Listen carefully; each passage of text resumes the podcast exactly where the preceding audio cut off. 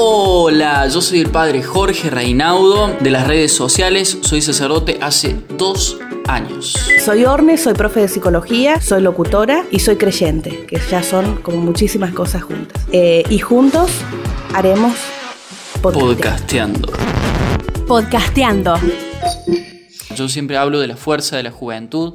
Admirable. Eh, en Bariloche pasan cuántas noches despierto, no sé, una locura.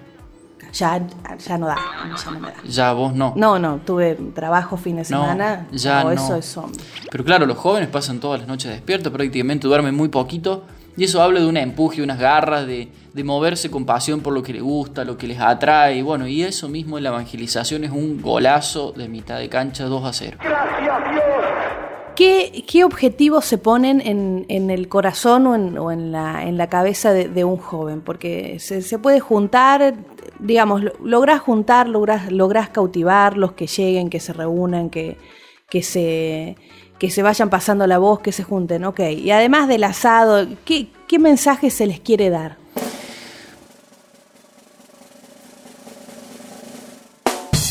Mira, eh, yo creo que en el, corazón mismo de joven está metido, pero metidísimo, el tema del compromiso. A nadie lo juntas para nada. A ningún joven lo vas a tener en algún lado para nada. Si vos no le das una tarea donde él se pueda sentir protagonista y responsable, ese joven se va de ese lugar, porque necesita ese lugar. Y creo que en el corazón del joven está muy metido poder ayudar a los demás, no sabe cómo, solo no puede y no lo hace, pero sí organizado con otros.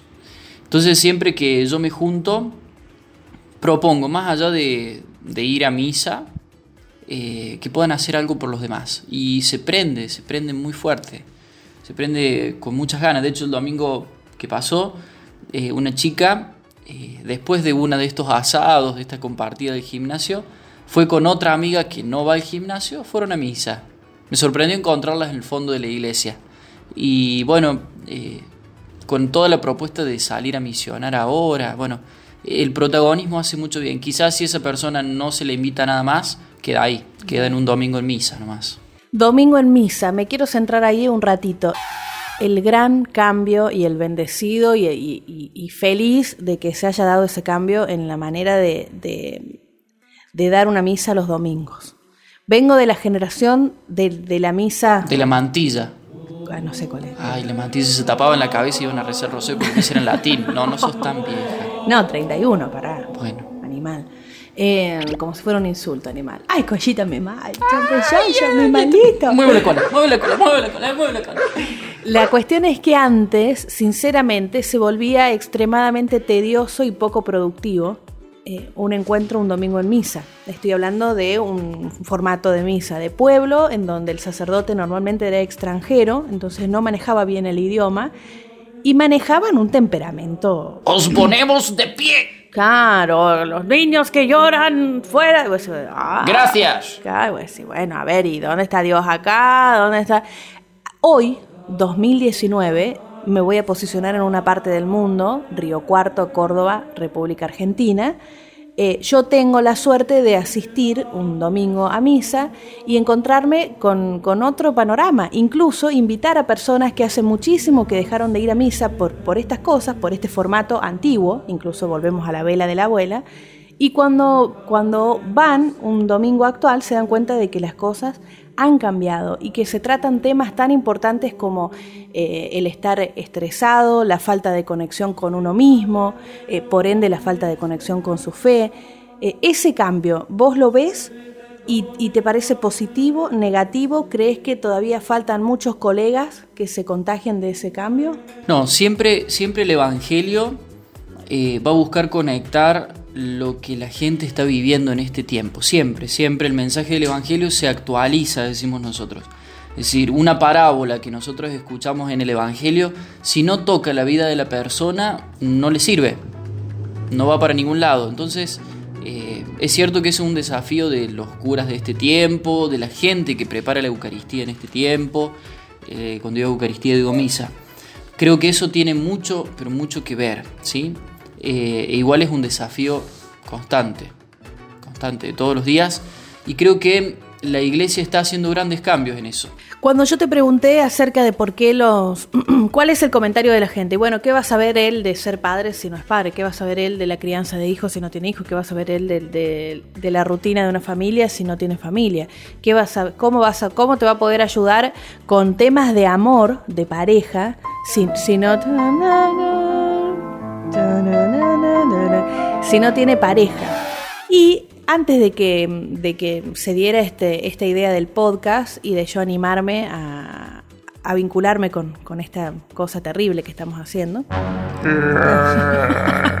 que es grabar un podcast, te pregunté y me contaste algo que yo no sabía, que tiene que ver con demás personas, otras personas que están vinculadas al, al mundo de la fe, a las actividades que, que tiene la iglesia, que, que dar misa es lo mínimo que hace una iglesia, es, es un 1% de todo lo que en realidad hace la iglesia. ¿Cómo se llaman? Y, y son personas que están casadas que pueden dar la comunión. Sí. ¿Cómo se llaman? Son los diáconos, diáconos, Diáconos. permanentes. Yo fui diácono, no permanente, sino transitorio, se llama así. Nosotros nos ordenamos de diáconos antes de ser cura. El diácono, ¿qué puede hacer? El diácono, ¿El diácono estudia? hay que diferenciar permanente de transitorio. A ver. El diácono estudia, sí, sí hay una escuela de formación. Yo que fui diácono transitorio, ¿qué podía hacer? Podía, bueno, dar la comunión, por supuesto. Podía bautizar, casar, bendecir y hacer los responsos, que se llaman, que son eh, la asistencia a los difuntos. Aquellos que ya, para allá. Pasan a Sí, mejor vida. Eso. Eh, Y, po- y por yo ende... tengo un amigo que pasó mejor vida, pero porque se ganó la lotería. No, no Ajá, era- bueno. sí, no era. La envidia es mala, chicos. Ningún cosa mala, de. mala, mala Nada de, eres. ay, qué envidia que me da, pero. Ay, Sí, eh. pudiéramos ganar la No. lotería. Eh, Eh, y además, eso por un lado. ¿qué pueden, además de, o sea, tienen acceso a casar, a bautizar, a bendecir, a la asistencia. Pueden predicar también del ministerio, del, de- desde el servicio, el, el servicio que tiene el diácono, puede predicar en las misas. Yo, por ejemplo, podría celebrar hoy una misa y si tengo un diácono, pedirle que predique él. Tienen intervenciones dentro de la misa. Intervenciones significa que hay partes de la misa que las dicen ellos. Y eh, es común ver, les, les cuento por si les pasa, diáconos permanentes. Esto significa que son personas adultas ya, Muchas gracias a todos. Un placer haberlos tenido aquí. Gracias. que han formado su familia, su vida y que ya tienen quizá los hijos grandes o que ya están en su vida como un poco más estabilizados y que comienzan esta formación para ser diáconos. Que si ven en algún momento un diácono con su esposa y con sus hijos haciendo algo similar a una misa, bueno, quédese tranquilo, no es que los curas se pueden casar ahora, sino que Es un diácono. diácono que está haciendo una celebración de la palabra que es similar a la misa de algún modo. Recalculando. Diácono puede ser hombre, mujer, Hombres. hombres. Diáconos, Sí. hombres. ¿Para cuándo diáconas? Sería como diaconisas. Diaconisas. no sé, a ver, déjame que lo llamo el Papa y. Llamalo al Papa y Hola, preguntale. o- hola. No, no, eh, ah, eh, dice que. ah, mm, no, dice que no, por ahora no. Que lo están viendo, que lo están viendo, pero que. No sé por qué me habló en italiano. Raro, ¿ah? Papá me habló en italiano. eh. Sí, es de acá, de, Pero- sí es porteño. Y es de San Lorenzo. Y es de San Lorenzo. ¿Sos de ¿Sabes San qué? Lorenzo? Obvio. Todos los curas son de Vos San que sos Lorenzo. Lorenzoni, ¿no sos de San De- Lorenzo? Vos sabés que ayer me vino como una duda existencial y dije, ¿por qué eh, yo quiero ser de San Lorenzo? ¿Viste? Me vino así, Perdimos dije, wow. ayer la... Oh, mí, no. sí. ¿Y con quién jugaron? Con Colón, perdimos 2 a 1. Tristemente. ¿Por qué? ¿Sabe por qué le dicen a los de San Lorenzo cuervos? Porque Porque el fundador de San Lorenzo fue un cura y usaba sotana, el padre Lorenzo Massa.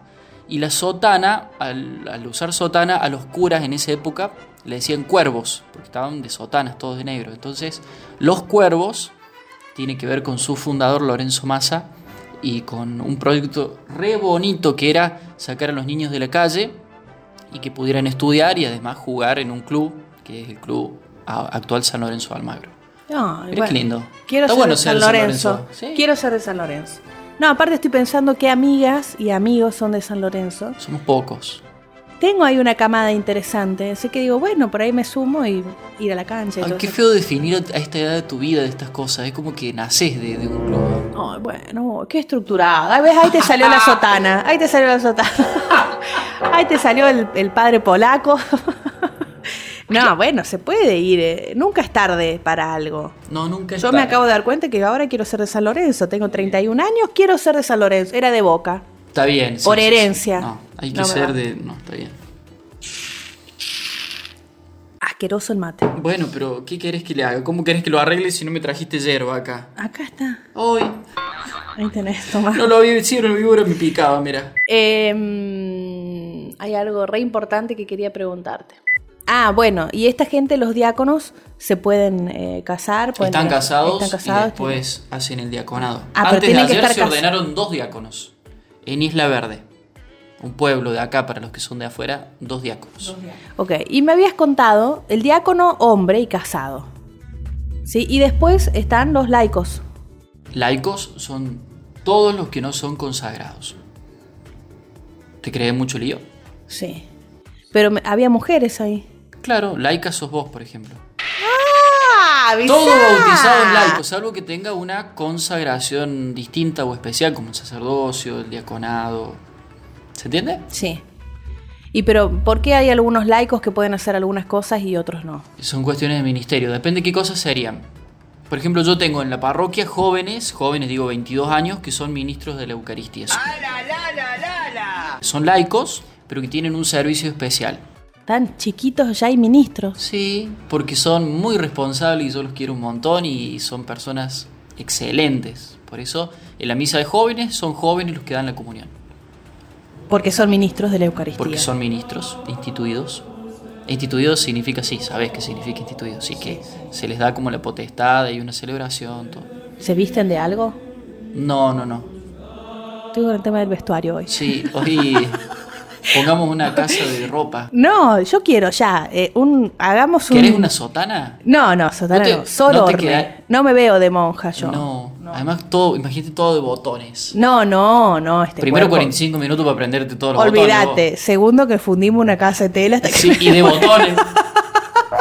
hasta que me dé vuelta la.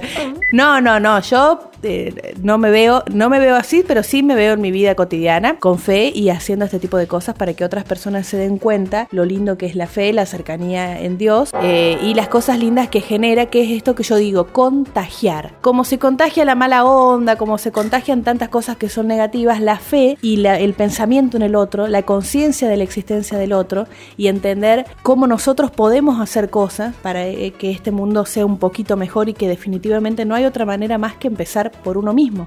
Por eso también otro de los temas que vamos a hablar con el queridísimo el padre Jorge Sor- Sor Sor- Jorge. Sor Jorge, eh, tienen que ver con el amor eh, por uno mismo, con el entenderse, con el comprenderse, con el amor propio, con el autoestima. Bueno, hay personas que descubren la fe ayudando a los demás. Personas que descubren la fe en un momento muy fuerte de, de tristeza o de dolor propio, personal, o de, o de encontrarse como enemigos de uno mismo y descubrir un Dios que los ama.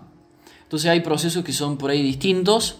Eh, uno que por ahí acompaña personas descubre un montón de estas cosas. Hay personas que empiezan, no sé, dando la merienda a un niño de un barrio pobre y que a partir de eso encuentra a Dios. Y bueno, son, son procesos, digamos. Eh, ¿Qué crees que la gente que escuche este podcast, qué anhelás que le pase cuando escuche este podcast? ¿Y qué te gustaría que cada podcast que escuche de ahora en más le genere, le pase cuando lo escuche? Bueno, ¿Se es- entendió la pregunta o no?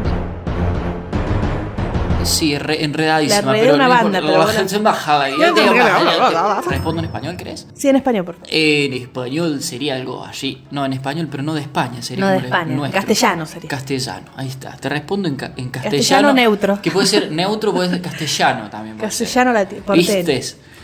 Eh, ¿qué, qué, qué me gustaría que le quedara a la gente? El cuestionamiento, al, men- al menos de algunas cosas. Primero, el conocimiento. Me parece que hablar, escuchar a un cura y una persona como vos que está hablando de distintos temas, al menos le puede despertar cuestionarse ciertos temas, que son los que vamos a trabajar a lo largo del podcast o de los podcasts.